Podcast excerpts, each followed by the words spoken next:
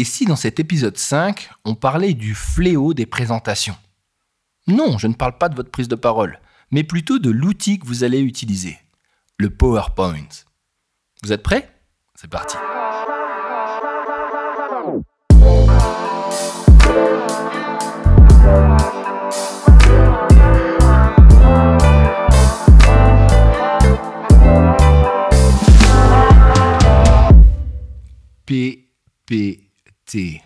Notre meilleur ami lors des présentations.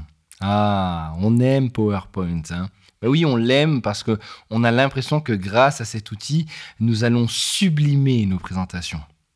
Or, la plupart du temps, c'est complètement faux. On se rend compte que la plupart des gens qui utilisent PowerPoint l'utilisent mal. Pourquoi? Parce qu'ils l'utilisent comme un outil pour mettre du contenu et non pas pour l'illustrer. Aujourd'hui, dans la manutinale épisode 5, nous allons nous arrêter sur les principales erreurs que les gens font lorsqu'ils conçoivent leur PowerPoint. J'espère que ce sujet va vous intéresser. Dans ma vie de consultant, vous savez que je fais de la communication, euh, des médias sociaux et de la prise de parole, mais pour la prise de parole, souvent on travaille sur PowerPoint, j'ai pu voir de nombreuses erreurs. Et celle qui me marque aujourd'hui hier et qui me marquera encore demain parce que je sais que les entreprises feront les mêmes erreurs, c'est le texte sur les PowerPoint. On ne se rend pas compte, mais mettre du texte sur un PowerPoint enlève tout son pouvoir. C'est comme si, en soi, vous faites une réunion et vous me donnez une feuille à lire. Il y a de fortes chances pour que je ne vous écoute plus. Sachez qu'à chaque fois que vous rajoutez du texte sur une slide, c'est un moyen de perdre l'attention des gens. N'oubliez jamais ne confondez pas ces deux mots. PowerPoint, PowerPoint. Le deuxième point qui m'a toujours surpris, c'est le fait que les gens mettent du texte et ne transforment pas celui-ci en image. Il est important d'utiliser son PowerPoint pour illustrer ses propos. Ce qui veut dire, bien sûr, qu'il y a eu un travail en amont de fait sur l'image qui va le mieux illustrer la situation dont on va parler. Le but étant, encore une fois, de susciter l'intérêt des gens. Il faut les mettre en questionnement. Lorsqu'ils vont regarder l'image, ils ne comprendront pas ce que celle-ci veut dire. Et donc, là, vous avez réussi votre coup. Pourquoi? Parce que c'est à ce moment-là qu'ils vont devoir vous écouter pour comprendre ce que l'image veut dire. Le troisième point qui m'a marqué, c'est ce principe de police. Je ne sais pas si vous êtes comme moi, mais j'adore la variété. Hein. Dans les vêtements, j'aime bien euh, euh, euh, avoir plusieurs couleurs, tenter plusieurs matières. Oui, c'est cool. Sauf que dans un PowerPoint, en fait, ça ne marche pas. Quand on a une police, on garde une police, ou au pire peut-être deux. Mais on ne commence pas à s'amuser à en mettre plusieurs et à la changer sur chaque page. Pourquoi bah, Tout simplement pour ah bah, je vais uniformiser euh, son document. C'est important et ça fait toute la différence. Le quatrième point, je pense que c'est euh, un souci de notre jeunesse.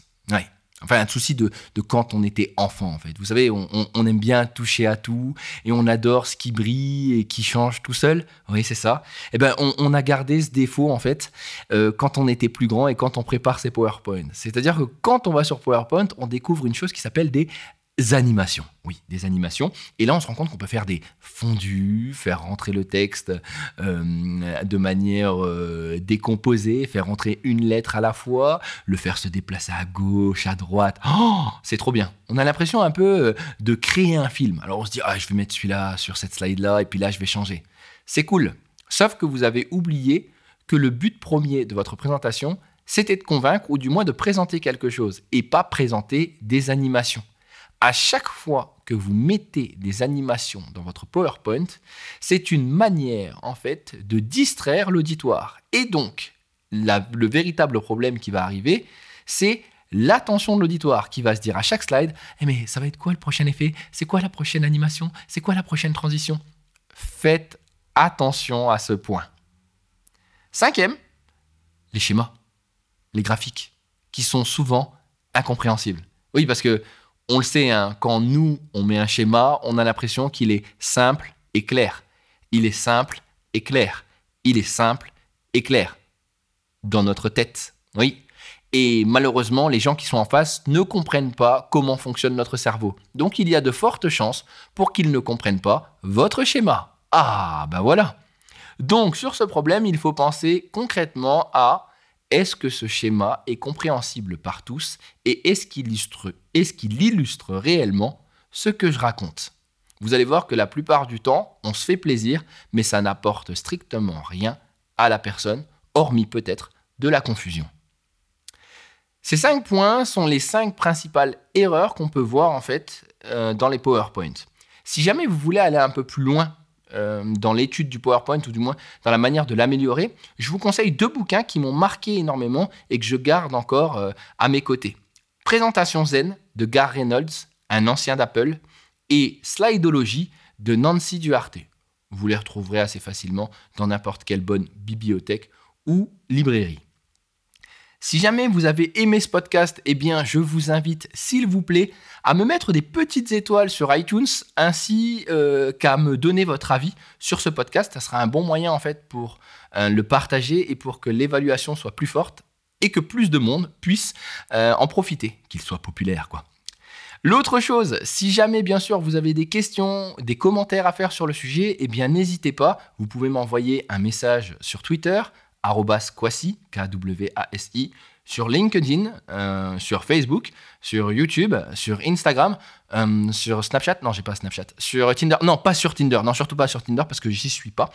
Donc, euh, par rapport à ça, en tout cas, il me fera plaisir de recevoir vos messages si jamais vous avez des questions. Quant à moi, je vous souhaite à tous une très très bonne journée. Je vous dis à demain. C'était l'épisode 5 de la Manutinale. Prenez soin de vous et, et puis c'est tout.